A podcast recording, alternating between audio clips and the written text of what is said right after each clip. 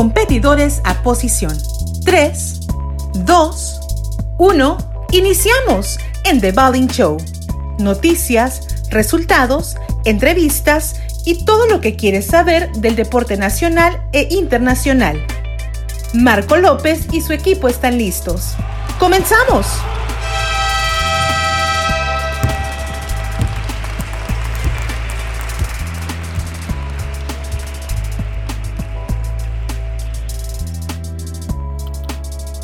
Pasa? ¿Qué pasa? Buenas noches, bienvenidos una vez más a The Bowling Show.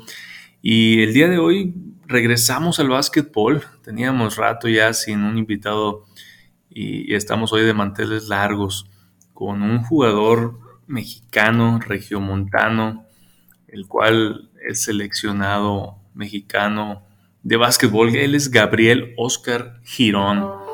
Yo el 27 de febrero del 88, con una estatura de 1,92, guardia tirador de la selección mexicana de la universidad, jugó para los Gallos de, del CEU en Monterrey, dos universidades mundiales, en el 2009 en Serbia, en 2011 en China, quedando como máximo anotador en ese torneo.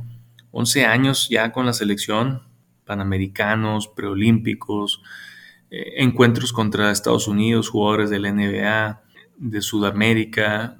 Jugó él con Fuerza Regia, eh, inicialmente quedó campeón después de 16 años de no haber ganado Fuerza Regia el campeonato, le tocó ganar ese año. Jugó también para los capitanes de Ciudad de México, los leñadores de Durango y por último regresó con Fuerza Regia para ganar el bicampeonato recientemente el año pasado y hoy renueva con, con Fuerza Regia buscando el tricampeonato. Acaba de terminar la temporada con Cruz de Deportivo Valvidia en, Chile, uno de los equipos más emblemáticos del país, llegando a semifinales, quedando tercero en el torneo y actualmente está jugando con la selección en la clasificatoria de las Américas para la Copa Mundial, en el cual próximamente se enfrentarán a Cuba, en Chihuahua, y posteriormente Puerto Rico, allá contra puertorriqueño Borico en San Juan.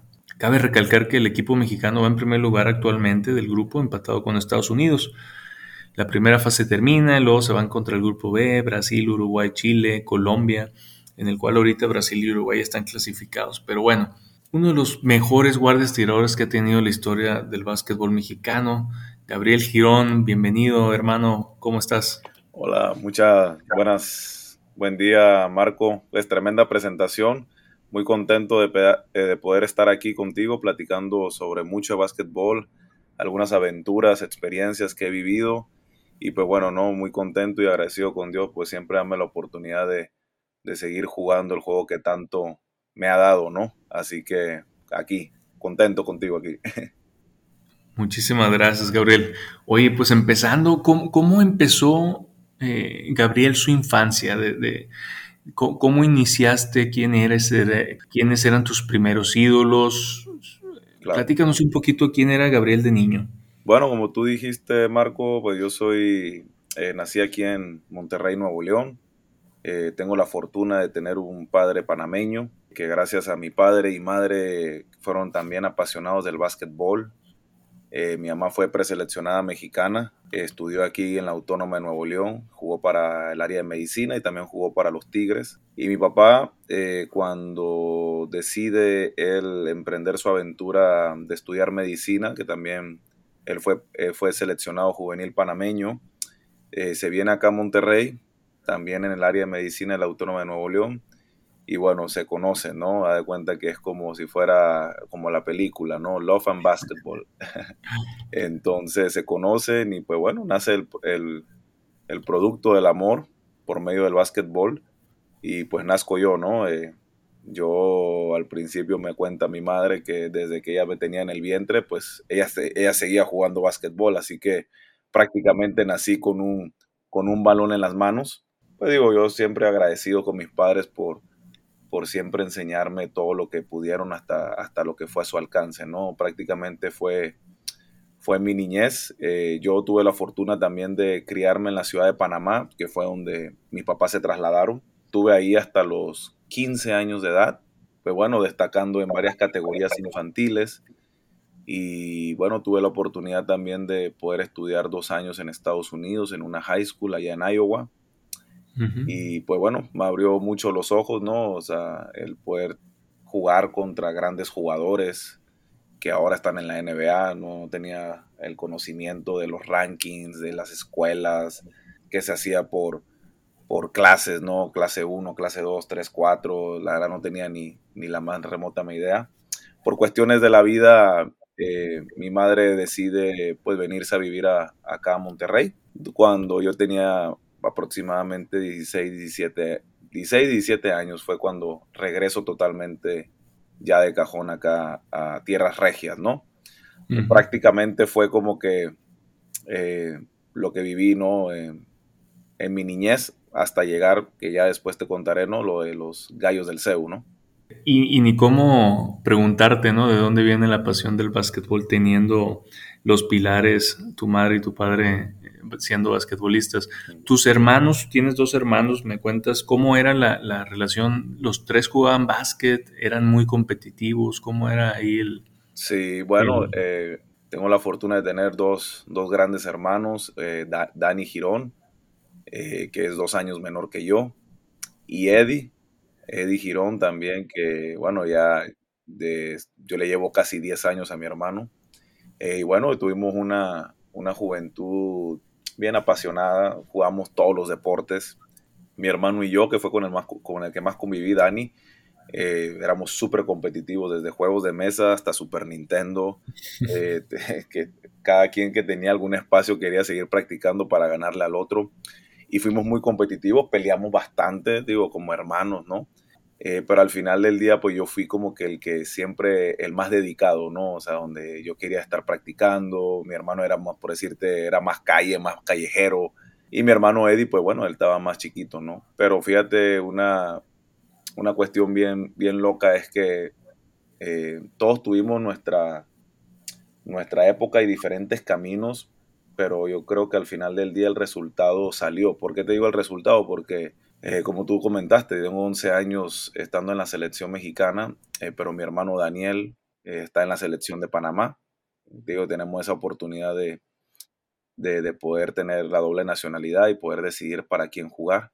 Y mi hermano Eddie ya representó a México en una ventana que fue allá en Indianápolis. Entonces, todos tuvimos diferentes caminos, pero a las cuales pudimos llegar, ¿no? Entonces tenemos esa fórmula y ese secreto de, cómo hacer las cosas bien para poder llegar a la meta, ¿no?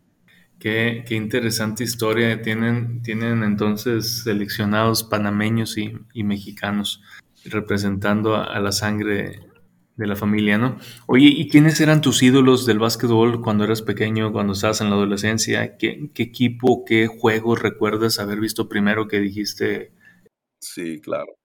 No, pues fíjate, Marco, yo, pues yo nací en 1988 y pues bueno, eh, las primeras que yo vi, obviamente siempre mi héroe y mi heroína, ¿no? Será mi papá y mi mamá. Y hablando un poquito del tema de básquetbol ya más comercial, la verdad mis primeros juegos que yo vi, y yo sé que a lo mejor se escucha muy trillado, pues fue el ver Michael Jordan, porque mi papá era súper fan de Michael Jordan. Pero yo no sé, fíjate, yo tengo un equipo favorito que yo siempre, nunca he cambiado ese equipo desde que lo empecé a ver de la televisión, cuando tuve un poquito más de noción, y fueron los Knicks de Nueva York. Ese es mi equipo hasta ahora y tienen años que le ha ido muy, muy mal y todo, pero sigo yo con ellos, ¿no? Pero a mí me tocó la era de la Sprewell, Alan Houston, Larry, Johnson, Patrick Ewing, eh, Sí, o sea, y entonces yo no sé la manera de jugar de ellos, pues como que me, me impactó. Y como que así dije, no, pues sabes que ese va a ser mi equipo. Y me acuerdo mucho la, una jugada donde sale Alan, eh, Alan Houston y mete una, una, una canasta y, y, tira el puño al aire, como que ahí fue donde yo me hice súper fan de ellos, ¿no?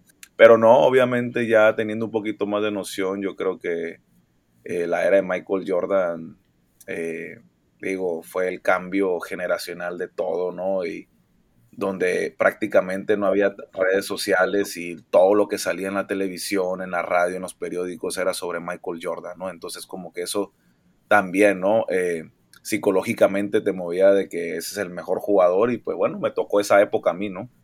Sí, comparto, comparto contigo.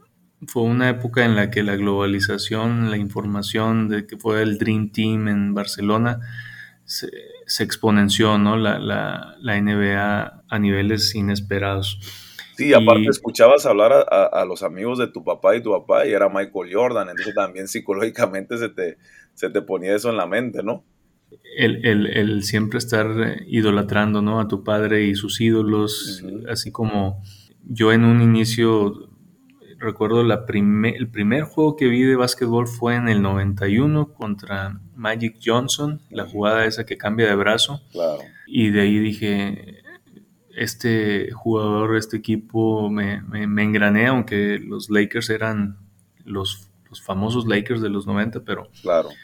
pero Jordan tenía algo, algo especial. Claro. Y a partir, Gabriel, ¿de cuándo tú dijiste o tú sentiste que traías madera como para dar el siguiente paso? ¿A qué edad fue? ¿Y, cómo, cómo sobrellevaste esta, esta etapa, ¿no? De decir, oye, pues tengo que sacrificarme para lograr mi sueño, mi objetivo, y cómo luchaste con, la adolescencia, ¿no? Las fiestas, los amigos. Platícanos un poquito. Fíjate, no, buena pregunta. Em, yo prácticamente las categorías infantiles eh, siempre fui un muchacho pues grande, ¿no? Eh, dominaba ¿no? en, las, en, los torneos infantiles. Ya desde ahí todo el mundo decía ¿no? de que ah, va a ser bueno.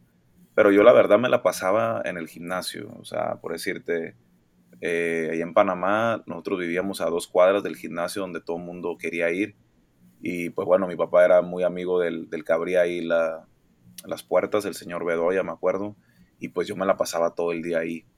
Eh, fue, el básquetbol fue algo pasional, fíjate, intenté jugar el béisbol, me pusieron de fielder, la pelota nunca llegó y yo de repente soy muy imperactivo y, y pues bueno, como que eso no me, no me, no me emocionó para nada. También jugué fútbol, eh, no se me dio, pero estaba muy, en ese momento estaba muy grande y tenía... Muy alto. Sí, estaba muy alto y de repente también tenía otra, otra movilidad por parte del básquetbol, ¿no? Eh, y no, tampoco se me dio. Y, fíjate que con el básquetbol siempre encontré un espacio para mí, ¿no? Encontré un espacio donde poder ser yo mismo eh, y donde se me olvidaban todas las cosas, fíjate, desde chiquito y todavía me pasa, que puedo tener algún problema, yo me voy una cancha de y se me olvida todo, ¿sí me entiendes? Entonces, siempre fue así desde mi infancia eh, yo creo que cuando ya empiezo a tener un poquito más de noción en la adolescencia, a dónde quería llegar, nunca fui un muchacho que le gustó salir a muchas fiestas, obviamente sí, en la escuela y todo. Pero fíjate, yo me fui a los 14 años a Estados Unidos solo, sin saber hablar inglés. Entonces todo fue una experiencia nueva. Eh, nunca tuve así como que una gran cantidad de amigos que tú dijeras, wow, y también el básquetbol te hace moverte, especialmente nosotros que tuvimos, tenemos la fortuna de tener la doble nacionalidad. Estábamos, no sé, un año en un lugar, después tres años en otro lugar y así sucesivamente. Entonces no, a veces no teníamos ese privilegio de, tener eh, relaciones de así de, de, mucho tiempo, ¿no? Estable. Sí, estable. Y bueno, conmigo en Estados Unidos estuve dos años, después me, me regreso acá a Monterrey y empiezo a conocer nuevos amigos, ¿no? Entonces yo creo que cuando ya empecé y supe cómo se manejaba un poquito el básquetbol acá en México, fue cuando agarré un poquito de noción y dije, esto es lo que yo quiero hacer y qué me, y qué me va a costar hacer. fue un proceso muy largo, ¿no? El cual te platicaré, pero, pero bueno, yo creo que ahí fue la dedicación y la pasión que tuve desde chiquito digo, mientras todos mis amigos estaban, y digo, al se escucha muy trillado y todo, pero es una realidad, o sea, si tú quieres ser bueno, tienes que esforzarte y sacrificarte y estar disciplinado. Eh, obviamente ya no hay, hoy en día tú puedes meterte al YouTube y, ver cómo se preparan los atletas, eh, qué pueden hacer, qué ejercicios hacer. En esos tiempos no había nadie, si me entiendes, solamente el que te enseñaba tenía alguna noción del básquetbol hoy en día ha evolucionado tanto la tecnología que puedes, puedes ver qué está haciendo cada jugador, si me entiendes? Y darte una noción de cómo prepararte. Antes no era así. Entonces, yo siempre voy a estar contento con todo ese proceso porque todo lo que aprendí, todo lo que hice y toda la gente que me enseñó algo, pues siempre le, he sido muy agradecida y, también pues he, estado experimentando conmigo mismo cómo, cómo tener esa fórmula para llegar, ¿no? Interesante el cómo eh, los padres te, ofrecen el abanico ¿no? de, opciones en el cual al final uno decide con cuál deporte quedarse, ¿no? Muchas veces es no cerrarse y, oye, pues no te gustó el béis, prueba el básquet, prueba el fútbol, prueba el béisbol, pero al final eh, el, el niño o el joven o la persona va a sentir ese, ese conecte ¿no? con, con, el deporte que realmente se sienta a gusto, que sea feliz, que se divierta. Y creo yo que tus padres hicieron un buen trabajo eh, al no forzarte ¿no? a, hacer a, a fuerza básquetbol, sino que te dieron opciones. Sí, fíjate que también es interesante esa parte, Marco, porque a mí mis padres nunca me presionaron a que fuera un gran jugador de básquetbol, al contrario. Ellos sabiendo que habían jugado a cierto nivel, eh, aún así me decían, ¿tú quieres jugar básquet? No, sí. Y me daban algunas, algunos conocimientos básicos que ellos sabían, ¿no? Pero nunca fueron unos papás donde me exigieron que tenía que dar, o sea, que tenía que meter tantos puntos, tantos rebotes y que porque estaban sacrificando mucho tiempo, tenía que hacer las cosas así. Y yo creo que eso también fue parte de, la infancia que tuve, que me enamoré más aún del, del, deporte de básquetbol, ¿no? Porque nunca sentí una presión por parte de mis padres. Entonces yo creo que esa es una parte importante para todos los que nos puedan escuchar, es de que cada niño va a tener su propio proceso. ¿Sí me entiendes? Si es el caso, caso de mi hermano Dani, o sea, mi hermano Dani hasta los 17, 18 años fue que dio el estirón. ¿Sí me entiendes? O sea, ¿por qué? Porque no le gustaba mucho el básquet al principio, le gustaba la fiesta, 16, 17 años estás en toda la adolescencia. Y cuando llegó hasta los 17, 18 fue cuando dio un brinco de calidad que dijiste, wow, ¿de dónde? ¿Qué pasó? ¿Sí me entiendes? Entonces, yo creo que también esa es una parte importante del cual pensar mucho, ¿no? Sí, y bastante tienen, ¿no? Con los entrenadores como para que lleguen a la casa y sigas presionándolos o forzándolos a, hacer algo que pues ya es, es, responsabilidad del entrenador. Uno como padre a veces quiere lo mejor para sus hijos y trata de enseñarles algo de lo que ya he vivido, pero creo yo que tienes que darle espacio ¿no? a, los, a los hijos en, ese sentido, como tú dices, al no sentirse llegar a la casa y otra vez el deporte y, y, otra vez mi papá me va a aconsejar y me va a presionar. Y, claro muy importante lo que mencionas. Oye, y cuando llegas a la selección mexicana, tú escogiste, comentas que tu hermano escogió jugar para la selección Panamá. Tú escogiste México. ¿Cómo fue el llamado? Sí. Bueno, mira, el llamado, yo empecé mi, en el CEU en el 2007. Eh, pero bueno, voy a saltarme el CEU por, por, la pregunta que me estás haciendo. Eh, en el 2011 eh, a mí me, convocan a la preselección y vamos a jugar un centro básquet en San Juan, Puerto Rico. Y bueno, en mi mente pues me había criado mucho tiempo en Panamá. Muchos de ellos sabían de mis compañeros que había dejado ahí en Panamá que, pues bueno, que estaba jugando y había empezado mi liga, la liga profesional, ¿no?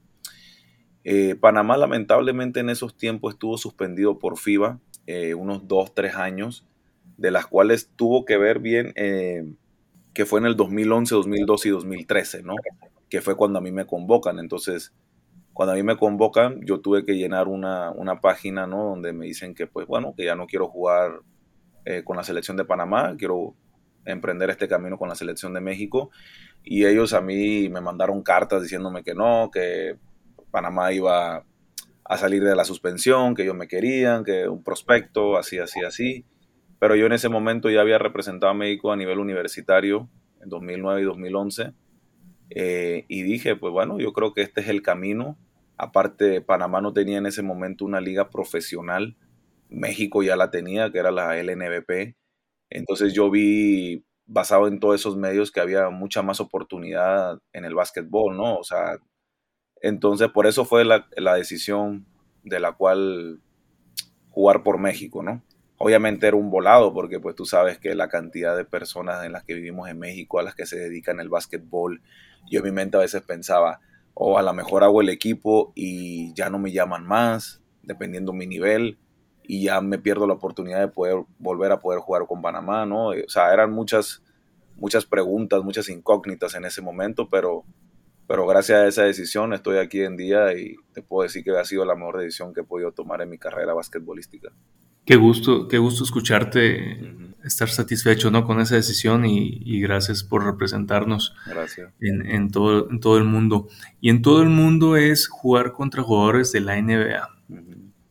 Cuéntanos alguna experiencia de, contra quién te enfrentaste, cuál ha sido el, jugador, independientemente de la NBA global, que, hayas visto que te haya sorprendido. Sí, no, mira, ahí va. Llevo 11 años de como seleccionado nacional, gracias a Dios. Eh, pues, como todo, ¿no? Empecé desde el jugador 13 eh, a que me cortaran tres veces de la selección, que a veces, digo, todo mundo habla sobre las cosas bonitas y padres, ¿no? Que, que a veces le pasan uno en la carrera, pero bueno, también yo creo que todas esas experiencias que yo viví donde me cortaron tres veces, donde cada vez que me cortaban pues era una depresión, una tristeza, ¿no? Pero basada en esa depresión y esas tristezas era lo que me motivaba a ser, a ser mejor cada año y decía, esto no quiero que me vuelva a pasar. También las partes de las lesiones, que a veces la gente también a veces no tiene ni idea cómo, cómo a veces los, atletas de alto rendimiento lidian con lesiones y, a los que se dedican a esto y viven de esto, pues aún más, ¿no? Eh, y gracias a todo eso tuve la oportunidad de, primero, siempre le doy gracias a Dios y al básquetbol porque me ha dado una inmensa satisfacción de conocer tantos países que yo nunca en mi vida ni en mi mente había soñado. Pero sobre todo jugar con grandes atletas, o sea, me ha tocado jugar desde Latinoamérica con jugadores como Brasil, como Varellao, como Barbosa, Argentina como Campazo, como Luis Escola, Venezuela con los hermanos, contra los hermanos Vargas, eh, Panamá con una leyenda como Michael Hitz y Puerto Rico. Me ha tocado jugar contra Juan Barea, increíble, ¿no? O sea, de varios y, y duros, ¿no? Es un estilo, es un estilo el sudamericano y el de el de FIBA muy, muy diferente al de la NBA. Y fíjate, y fíjate, en ese centro básquet que fue mi primer centro básquet, ahora recordando, fue la primera vez que me tocó jugar contra Al Horford entonces, y, ese, y ese también venía el Anthony Towns, que fue su primera vez a sus 17 años, antes de ir a, Kentucky.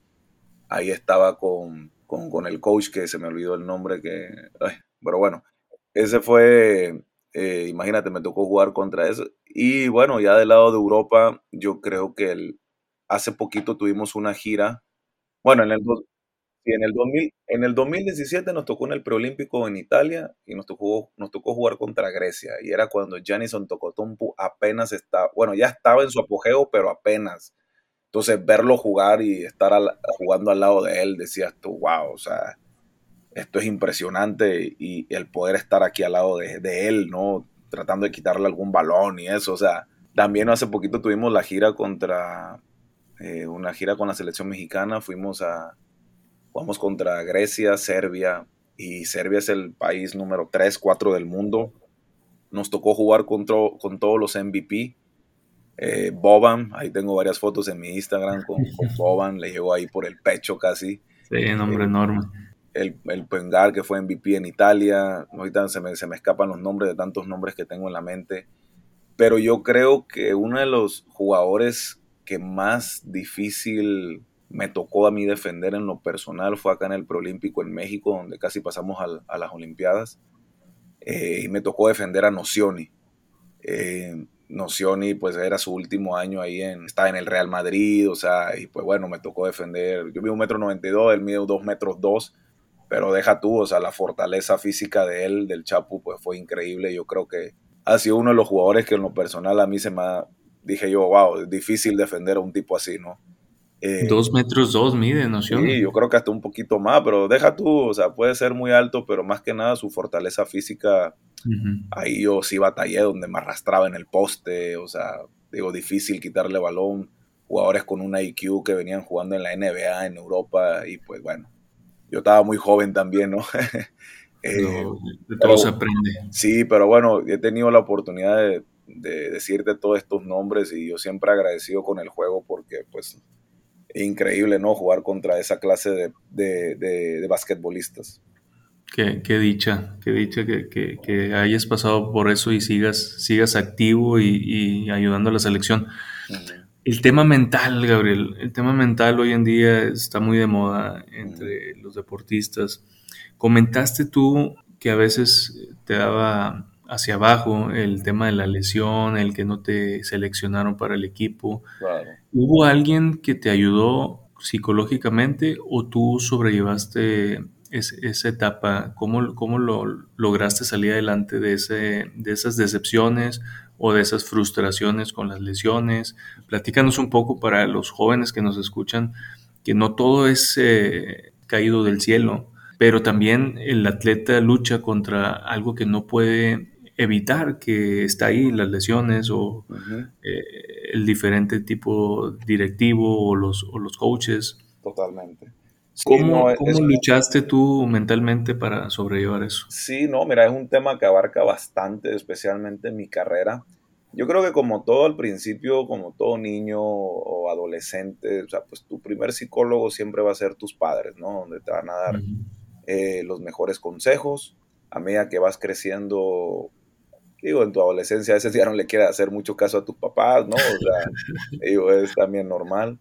Pero fíjate, al principio yo lidié mucho yo solo, eh, donde me cuestionaba mucho, donde no de repente pude a veces notar donde, donde me faltaba ese empuje que alguien me dijera, lo estás haciendo bien, ¿sabes? A veces, te digo, a veces el básquetbol a la, a la gente que tú ves que ha tenido cierto nivel donde está haciendo las cosas bien, o sea, muchas veces es muy solitario, ¿no? ¿Por qué? Porque estás entrenando, ¿por qué? Porque quieres, hacer quieres ser mejor, porque te, te olvidas de muchas fiestas, amistades, todo, entonces más bien hablas mucho contigo mismo, ¿no? De, de qué, qué, es lo que sigue. Yo en lo personal, eh, mis primeros dos años a nivel profesional fue dificilísimo. Llegué a una liga nacional donde había seis extranjeros, donde no le daban la oportunidad a los novatos, y ahí es donde te cuestionas de que si de verdad el, deporte es para ti, si de verdad tienes el nivel para poder jugar. Eh, ya después pude comprender que también tiene que ver mucho el cómo trabajas, el cómo comes, eh, con quién estás, qué coach está, quién te da la oportunidad. Y mucha gente a veces se le olvida eso, a veces puedes ver a un jugador y dices, ah, está jugando mal, pero no, detrás de eso a lo mejor el coach no le está dando la oportunidad, ¿sí me entiendes cómo? A lo mejor está pasando por un tema familiar eh, que nadie sabe. O sea, hoy, hoy en día, como tú dices, es lo que más está sonando, sí, eh, por toda la situación social que estamos viviendo también. Yo en lo personal, eh, ya cuando estuve ya en mi carrera ya un poquito más sólido, donde me lesioné, yo tuve ayuda de un psicólogo deportivo muy amigo mío, donde me ayudó a poder separar ciertas situaciones, ciertas cosas eh, de las cuales podía estar pasando. Me hizo técnicas en, la piscina, otras técnicas que pues cuando si te las digo es como que si te estuvieras diciendo el secreto, ¿no? Pero, pero me ayudó bastante en ese momento. Pero bueno, también yo hace, hace tres años, hace tres, cuatro años, fíjate Marco, yo tuve una lesión de rodilla, eh, una lesión fuerte donde tuve muchos meses fuera. Muchos decían que me iba a poder regresar basado en todo lo que he vivido en mi, en mi, en mi infancia, en mi madurez como, como, como, persona, pude concentrarme totalmente y llevar la mejor recuperación posible. Eh, también tuve grandes personas al lado mío, mis hermanos, eh, mis padres, mi familia, mis hijos, donde también me apoyaron a, a poder pasar esa oscuridad a la mejor que estaba sintiendo, porque tú sabes, cuando te quitan algo que, que, que estás acostumbrado a hacer, pues ahí es donde viene la tristeza, ¿no? Entonces, pues bueno, tuve ayuda, tuve ayuda de muchas personas que me ayudaron a, sobresalir eso. Y fíjate, llegué, cuando me recuperé, he estado en mi mejor momento que nunca, ¿no? Empecé a sonar más en la selección, empecé a jugar mejor en la Liga Nacional, estuve contento siempre en todo proceso. Entonces, si tú me preguntas que si es importante tener esa ayuda psicológica, esa ayuda mental, totalmente. ¿Por qué? Porque uno a veces piensa que lo que uno está haciendo es lo mejor y a veces no lo es. Necesitamos gente al lado que nos, que nos ayude. Por eso te digo, ahora todo este tema de redes sociales, de cómo puede trabajar eh, los grandes jugadores, también ayuda a muchos jóvenes, ¿no? A, a poder replicar lo mismo. Y yo creo que de eso se trata todo esto. Entonces, te digo, es súper importante ahorita lo del tema mental, ¿no? Definitivamente. Nosotros lo estamos viviendo con, nuestra niña gimnasta. ya, ya empezó a tener sesiones con un psicólogo deportivo y, uno de los consejos que nos dio es denle espacio y dejen que el coach haga su trabajo, porque sí es bastante, y en el ámbito de la gimnasia, cualquier movimiento en falso pues puede sufrir una lesión, una caída, entonces todo deporte tiene su, su riesgo, su eh, presión mental y como comentas tú tienes que tener a alguien que te ayude, puede ser tu entrenador o puede ser un psicólogo. Sí, yo, yo, soy fiel, yo soy fiel creyente, Marcos, de que cada muchacho niño lleva un proceso diferente. Por ejemplo, conmigo, de mi categoría, yo nunca fui el mejor de mi categoría, por decirte, cuando estaba en Panamá. Nunca fui el mejor, no fui el que la pudo clavar primero, no era el que mejor tiraba. ¿Por qué? Porque los, los que estaban ahí iban, iban más arriba que yo en ese, en ese ámbito de, del talento, ¿no? Del nivel. Del nivel, pero llegó un momento donde pues mi cuerpo, mi físico empezó a cambiar, mi mente empezó a cambiar, vi el juego de una manera diferente y de repente, pum, los rebasé. Todos esos que decían que iban a ser mejores, pum, se quedaron. Y llegó la adolescencia y pues ya no les interesó tanto como a mí. Entonces, por eso te digo, eh, cada quien lleva un proceso diferente, no hay que, no hay que presionar, y a poquito a poquito el muchacho o la muchacha se va a ir dando cuenta de cuándo es que meterle pues galleta, como se dice. El acelerador. Bueno, pues llegamos a, una etapa de la, de la, entrevista, Gabriel, en el que yo te voy a mencionar ciertas palabras y tú me dices qué significa, ¿no? Para ti. Ok. Entonces, este, voy a empezar con la palabra básquetbol. Básquetbol, pues mi vida, mi pasión, mi desestrés. México. Eh, orgullo, los colores, la bandera, el poder tener las letras en el pecho cada vez que juego y que todas las generaciones más chicas que ven sientan que es un gran orgullo portar tanto las letras como los colores. Motivación. El día a día, el que me levanto día a día con una motivación de poder ser mejor que el día anterior y poder ser mejor que todos los demás que estén a mi lado. Monterrey. Mi ciudad, 818, originario desde Mitra Centro. Eso es todo. así es, del Cerro de la Silla. Padre de familia. Sí, pues el mayor regalo que Dios me ha podido dar, poder enseñarle a mis hijos una gran educación y valores y tratar de educarlos como hombres de bien. Gabriel Girón.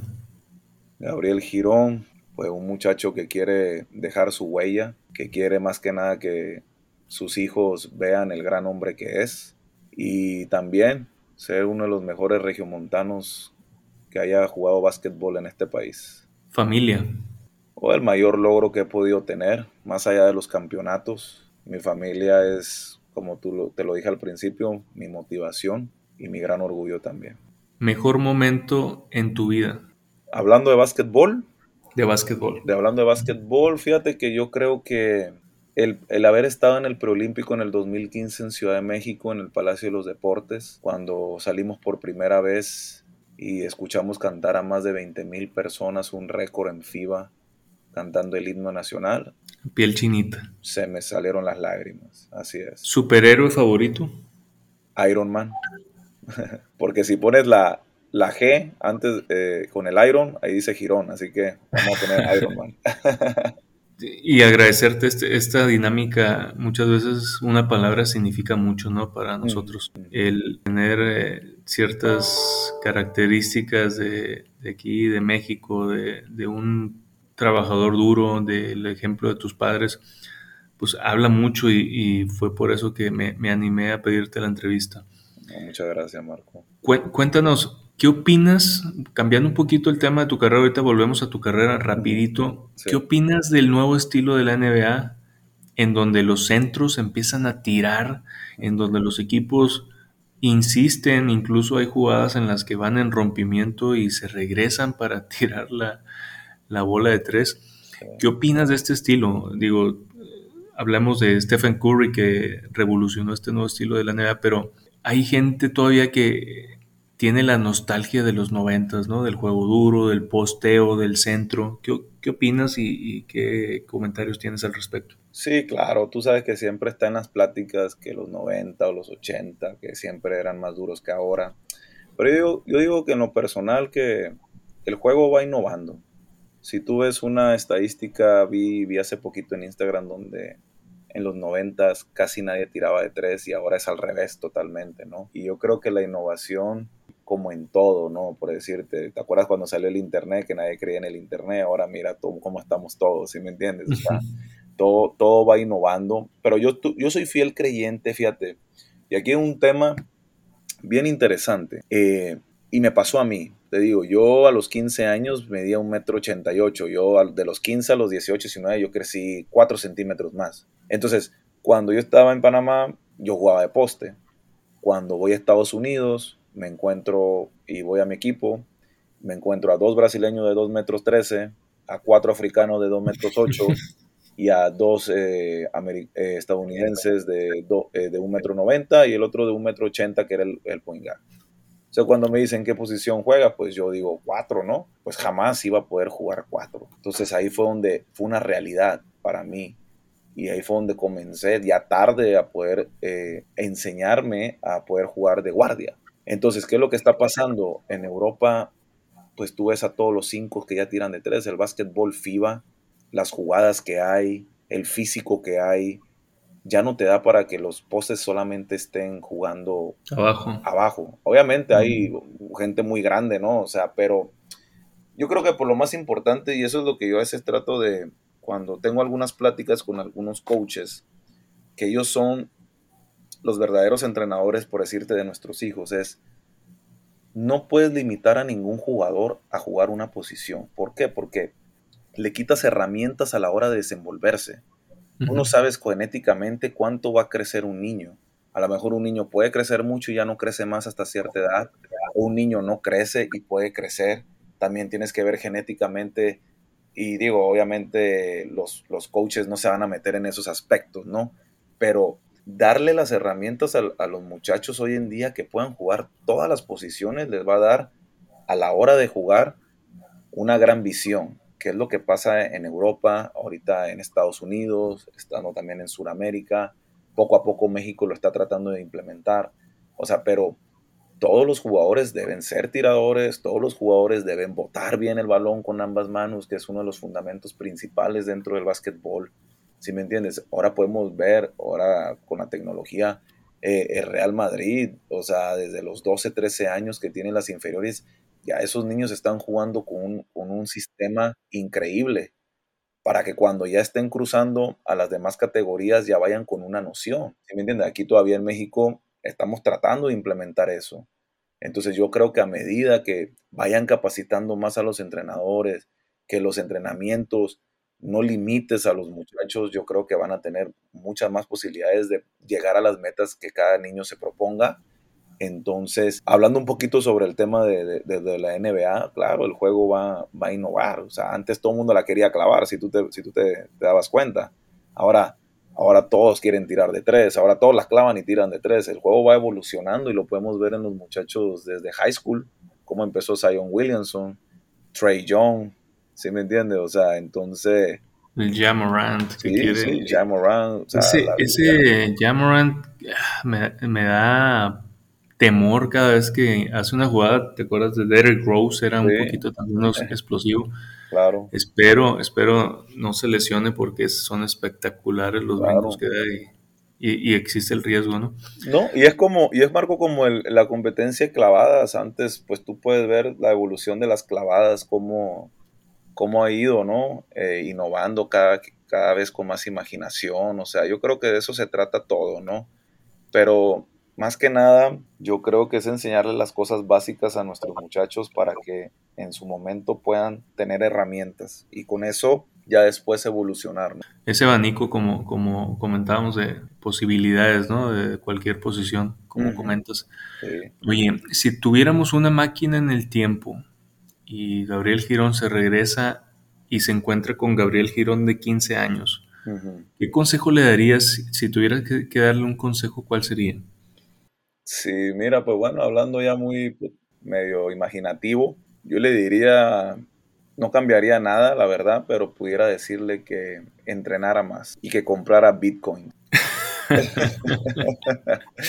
sí, que entrenara más y que comprara Bitcoin. Yo creo que eso le diría. Pero sí, hombre, pero hablando, hablando basquetbolísticamente, yo creo que sí.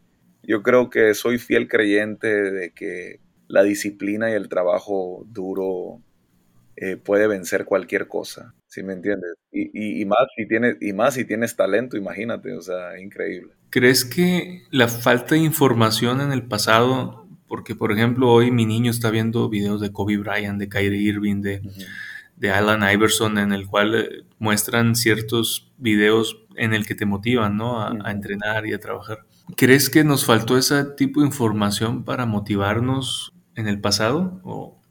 Mira, yo creo más, más allá de los, de los videos, yo creo que fue, por ejemplo, en lo personal a mí, me hubiera encantado tener un, un preparador tanto basquetbolísticamente como físico. Yo creo que yo hasta los 18, 19, casi 20 años fue cuando me di cuenta cómo se podía trabajar.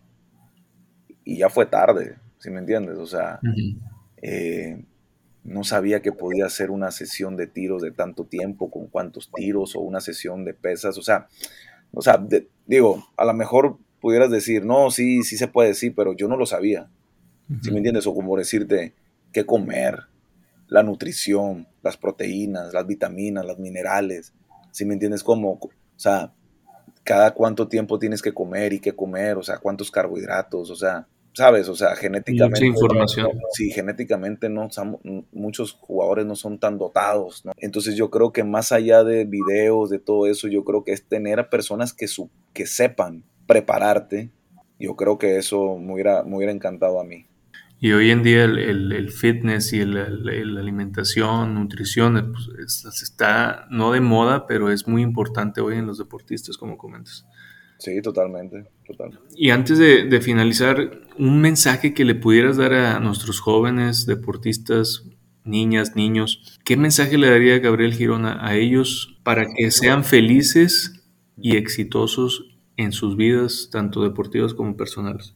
Sí, más allá de exitosos, yo creo que pues lo más importante para mí siempre fue la, la felicidad conmigo mismo. Yo siempre doy el consejo, pues obviamente, ¿no? Que todo es posible. Yo, un muchacho que nació en Monterrey, que se crió en Panamá, dos países totalmente diferentes, dos culturas totalmente diferentes. Yo jamás pensé el poder llegar a obtener una beca, Jamás pensé el poder llegar a una selección en un país de más de, 120, más de 130, 40 millones de habitantes. Nunca llegué a pensar visitar todos esos países y conocer tantas culturas, pero todo, todo es posible en base a, la preparación y a la mentalidad, ¿no?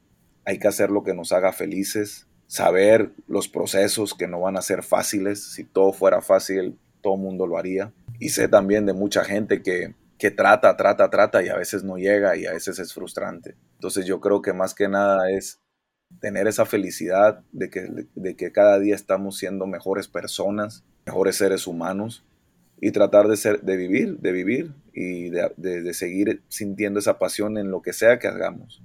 Yo creo que eso es lo más importante y basado en eso yo creo que van a venir cosas exitosas en todas las gamas posibles, ¿no? Perfecto. Con eso nos quedamos. ¿Y qué proyectos vienen para Gabriel? Hoy en día sabemos de la clasificatoria del Mundial, pero ¿qué, proyectos vienen para ti? ¿Qué... Sí, bueno, eh, vienen muchos proyectos, tanto, pues especialmente a nivel personal también. Con, hablando de básquetbol, eh, bueno, seguir preparándonos, ¿no? Yo en, un par de días ya estaré concentrándome en tierras chihuahuenses, donde se dice la Catedral del Básquetbol. tuvimos la ventana pasada allá donde nos apoyaron bastante. Por eso se vuelve a hacer nuevamente la ventana. Jugamos contra Cuba el primero de julio y contra Puerto Rico el 4 de julio, si, si mal no recuerdo. Eh, basado en esos, eh, ya estamos clasificados para la segunda ronda. ¿No va a haber juegos aquí en Monterrey, Gabriel? Bueno, no, habrá que, habrá que esperar, habrá que esperar la segunda fase a ver si alguien levanta la mano acá en Monterrey. Esperemos ah. que sí. Esperemos que regrese el agua. Sí, esperemos que sí, también. y bueno, viene también la segunda fase en agosto y viene la Copa América que viene siendo el primero de, primero de septiembre al 11 de septiembre. Estamos en el grupo ABCD con Venezuela, Estados Unidos y Panamá. De ese grupo pasan dos también, así que esperemos hacer un, también un gran papel eh, en la Copa América. Creo que tenemos una gran organización, un gran coach que también, Omar Quintero, eh, fue un super seleccionado nacional de muchos años. Eh, que ha sabido cómo tomar el control de, de, todas las riendas, ¿no? Porque aparte de ser el coach de la selección nacional, es el coach de selecciones nacionales de, de todas las edades, ¿no? Entonces, pues bueno, ¿no? Súper contento siempre de, poder representar la bandera. Y bueno, también sí, eh, tratar de defender el tricampeonato, ¿no? con Fuerza Regia. Tú sabes, este fue mi primer equipo, seis años estuve con ellos, después emigré, pero siempre el, volver a casa, ¿no? Estando con la familia, con los amigos, con toda la gente que te vio crecer como jugador, yo creo que pues no tiene, no tiene orgullo. Sí, qué, orgullo representar a tu, a tu ciudad. Sí, entonces vienen muchas, digo, viene mucho básquetbol, esperemos que Dios nos siga dando especialmente salud, porque con salud se pueden hacer muchas cosas, ¿no? Así con todo el favor de Dios. Así es. Vas a ver que sí. Oye, el, el, el episodio de hoy se nos fue rápido el tiempo. Ay, podríamos seguir. Me, gustaría seguir eh, con, con, esta, una, segunda parte ya con el tricampeonato en mano. Claro. Este, y, y, con buenas noticias en la selección mexicana. Agradecerte el tiempo, Gabriel. ¿En, dónde te podemos seguir? ¿En redes sociales? Bueno, yo tengo el Instagram, me pueden encontrar como Girón Junior 24. Okay. Eh, o Girón Junior, a ver, ya ni me acuerdo. No, pero ahí, pongo, ahí, pongo, mucho de mis entrenamientos, dónde estoy entrenando, entonces, sí, Girón Junior 24, ahí me pueden encontrar. Eh, también hay, hay varias fotos de, pues, mi, de highlights que he tenido también en la Liga Chilena, en la Selección Nacional. Y pues bueno, de un tiempo acá ya he empezado a usar mis redes sociales ya como que más una herramienta para, para promocionar y que la gente vea lo que, dónde uno anda y, y las highlights y todo eso, ¿no? Así que ahí pueden ver un poquito de, de todo, un poco. Excelente. Pues ahí vamos a, a seguirte muy de cerca en, Instagram. ¿Algún comentario o mensaje que tengas para finalizar, Gabriel? No, no, solamente agradecerte por el tiempo. Qué bueno que ya pudimos eh, concretar después de muchos días eh, tirándonos mensajes que cuando y todo, pero... Después papá luchones, güey. Sí, pero gracias por tu comprensión. Esperemos eh, pues que mucha gente pueda oír todo esto que hemos estado hablando, que pues le puede servir a mucha gente y súper interesante, ¿no? Claro, ahorita que platicaste de Omar Quintero, fue creo que el quinto, sexto entrevistado de este proyecto. Ok, ok. Él, es de allá de, Sonora y de la generación, y ahí me lo, me lo saludas. Sí, claro que sí. Te, agradezco mucho. Este fue un episodio más y uno de los más eh, afines a mí, porque Gabriel es padre de familia también, por ahí nos, nos hemos topado en, viendo jugar a nuestros hijos y te, agradezco mucho por, porque sí, sí nos va a servir a, los padres también escuchar este episodio. Oye, y también, ya también invítame cuando ya vernos así face to face, ya también para para tener ahí el debate también, ¿sí me entiendes? No, si abro un debate, si abro un debate va a ser LeBron, LeBron o Curry, porque ya están diciendo que Curry es mejor que LeBron y, pues, pues, ya lo empató, compadre. a ver cómo, cómo le va, a ver si se deshacen del Westbrook, porque nomás no ayudó y el, y el chavo de cristal, Anthony Davis. Sí, no. que pues, por favor use, que por favor use tenis altos, por Dios. No, se van a tener, todos se van a tener que reestructurar después de todo lo que vieron, de lo que vieron en estas finales, así. No. va a estar interesante. Golden State es un equipo hecho de, draft y ha sabido cómo reforzarse. Wiggins creo que hizo un excelente trabajo defensivo y tienen banca, eh, Poole, el Gary Payton, es un equipo muy completo que no, no, lo subestimaron, creo, al, que ya era campeón o ha sido campeón. Sí, no es que cuando cada equipo, o sea, tiene los jugadores que saben su rol, yo creo que eso es súper importante, la verdad. Exacto. no, pues, oye, Gabriel, por último, ¿por qué el FREN? Veo que, en muchas de las redes te, dicen el FREN y, y, tú manejas mucho esa palabra. Sí, fíjate que ahí en Panamá el fren es como el decir el güey acá en México, tú sabes, mucha gente usa, eh, güey para esto, güey para lo otro, ¿no? Eh, y en Panamá es el fren, es fren. Hey, fren, ¿cómo estás? ¿Cómo va todo? Entonces, como que cuando llegué yo acá al CEU, entre mi hermano y yo nos empezábamos a decir fren así, ¿no? O sea, modismo, ¿no? Y la gente del CEU, pues nuestros amigos nos empezaban a decir los frenes, el fren. Y ya cuando llego yo a la selección nacional estaba Horacio Llamas, que fue en el 2012. Fue su último, tanto como Mar Quintero, Horacio Llamas. Eh, imagínate, ese, ahí estaba Gustavo Ayón, estaba jovencito. Y Horacio Llamas había jugado con muchos panameños y me empezó a decir Fren. Y también ahí se quedó entonces de ahí se quedó y yo dije, ah, no, pues que me digan así, ¿no? En, pues vez de que me, en vez de que me inventen otro nombre por ahí medio loco y se quede, mejor que me queden el frente. se, escucha más bonito que el güey mexicano. Sí. entonces por eso, por eso se me quedó así el, nombre. ¿no? todo Oye, pues ahí sí, si puedes mandar un saludo a un grupo que tenemos de básquet, el Basilón. El Basilón, ok. Pues bueno, eh, un saludo a todos mis amigos del Basilón. Espero que nos escuchen, que le pongan like y todo y esperemos pronto poder juntarnos y ahora sí hacer el debate de básquetbol. A ver qué me van a decir a mí, Marco. No, hay muchos LeBron haters ahí, entonces. Oye, Gabriel, te mando un fuerte abrazo y esperemos vernos pronto. Eh, dale, Todo, el mejor de los éxitos y que tengas mucha salud para que pues lleves a cabo tus, objetivos. Eh, sobre todo salud, no te deseo éxito porque lo, has tenido y como tú dices, teniendo salud, lo demás está en nuestra cuenta. Claro, no, hombre, muchas gracias a ti, Marco, por, por este espacio, por tu tiempo y pues bueno, saludos a todos los que nos oyen, bendiciones. Ok, y esto fue un episodio más de The Bowling Show.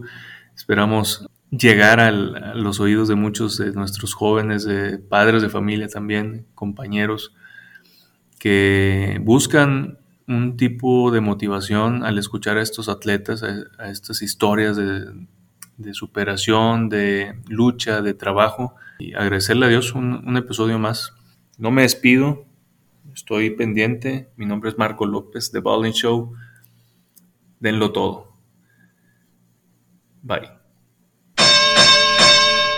sonado la campana. Esta emisión de The Bowling Show ha llegado a su fin. Pero no aflojes el ritmo. La semana entrante estaremos listos para otro round. Hasta la próxima.